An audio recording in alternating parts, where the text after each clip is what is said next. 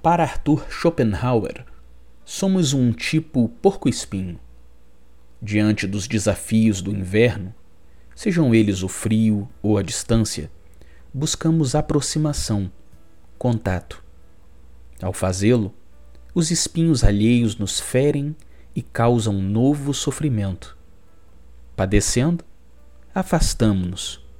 Fazendo-o, voltamos a sofrer pelo frio ao qual a distância nos expõe.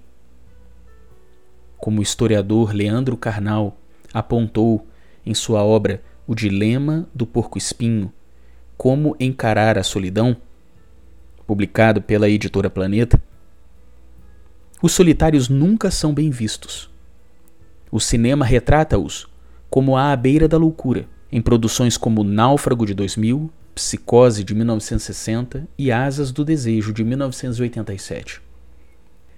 Na Bíblia hebraica, em Gênesis 2:18, lê-se: E disse o Senhor Deus: Não é bom que o homem esteja só. Far-lhe-ei uma ajudadora que lhe corresponda. No verso 20 lê-se: Deu nome o homem a todos os animais domésticos, às aves dos céus e a todos os animais selváticos. Para o homem, todavia, não se achava uma auxiliadora que lhe fosse idônea. Segundo a narrativa bíblica, Adão não reclama de sua condição. O próprio Deus é quem diz não ser boa a condição desacompanhada de Adão. Ainda na Bíblia hebraica, lê-se em Provérbios 18:1: O que se isola busca o seu próprio interesse e insurge-se contra a verdadeira sabedoria. E em Salmos 133, verso 1, disse: Oh, como é bom e agradável viverem unidos os irmãos. Volton, diretor do Centro Nacional de Pesquisa Científica de Paris, chama de solidão interativa a experiência vivida nos contatos pela internet. Como disserta Henri Nouvan em sua obra sobre a espiritualidade dos padres e das madres do deserto, a solidão é a fornalha da transformação. Sem ela, permanecemos vítimas de nossa sociedade e continuamos sendo enredados nas ilusões de nosso falso eu. Nuvan diz que durante sua quarentena no deserto, Jesus foi tentado quanto a ser relevante, a ser espetacular e a ser poderoso. Nuvan diz que, assim que reconhecemos essas fantasias e deixamos que se desviem, veremos que estamos lidando com esse lugar sagrado, onde o ministério e a espiritualidade se abraçam. Este é o lugar a que se chama solidão. Na narrativa bíblica do chamado de Moisés, em Êxodo 3, é apenas quando ele conduz o rebanho de seu sogro Jetro para atrás do deserto e, portanto, em plena solitude, que então aparece-lhe um anjo de Deus numa sarça. Ou seja, a solitude pode conferir-nos o sossego, a quietude necessárias para enxergarmos o extraordinário e, eventualmente, termos experiências com a transcendência.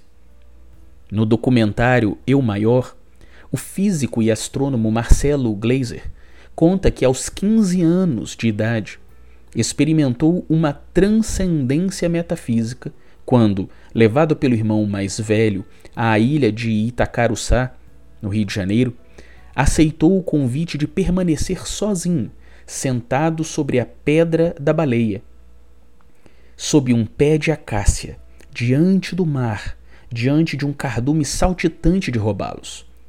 Teve então um momento muito espiritual de pertencimento a algo maior Henri Nouvan afirma que a solidão foi distorcida por nosso mundo. Segundo o autor, na maioria das vezes entendemos solidão como privacidade ou como uma situação na qual nos reenergizaremos para seguirmos em frente. Mas Nuvan explica que esta não é a solidão buscada por São João Batista, Charles de Foucault, Santo Antão ou São Bento. Não é um local privado com benefícios terapêuticos. Encaravam a solidão como lugar de retorno, de mudança de rotas, de renascimento, de encontro com as ilusões, defeitos e de discernirem as próprias incoerências e, por fim, buscarem ajuda num encontro transcendente. A expressão solidão pode ser definida como estado de quem está só, retirado do mundo ou de quem se sente desta forma, mesmo estando rodeado por outras pessoas. Lugar despovoado e não frequentado pelas pessoas. Ermo, retiro, retirar-se na solidão.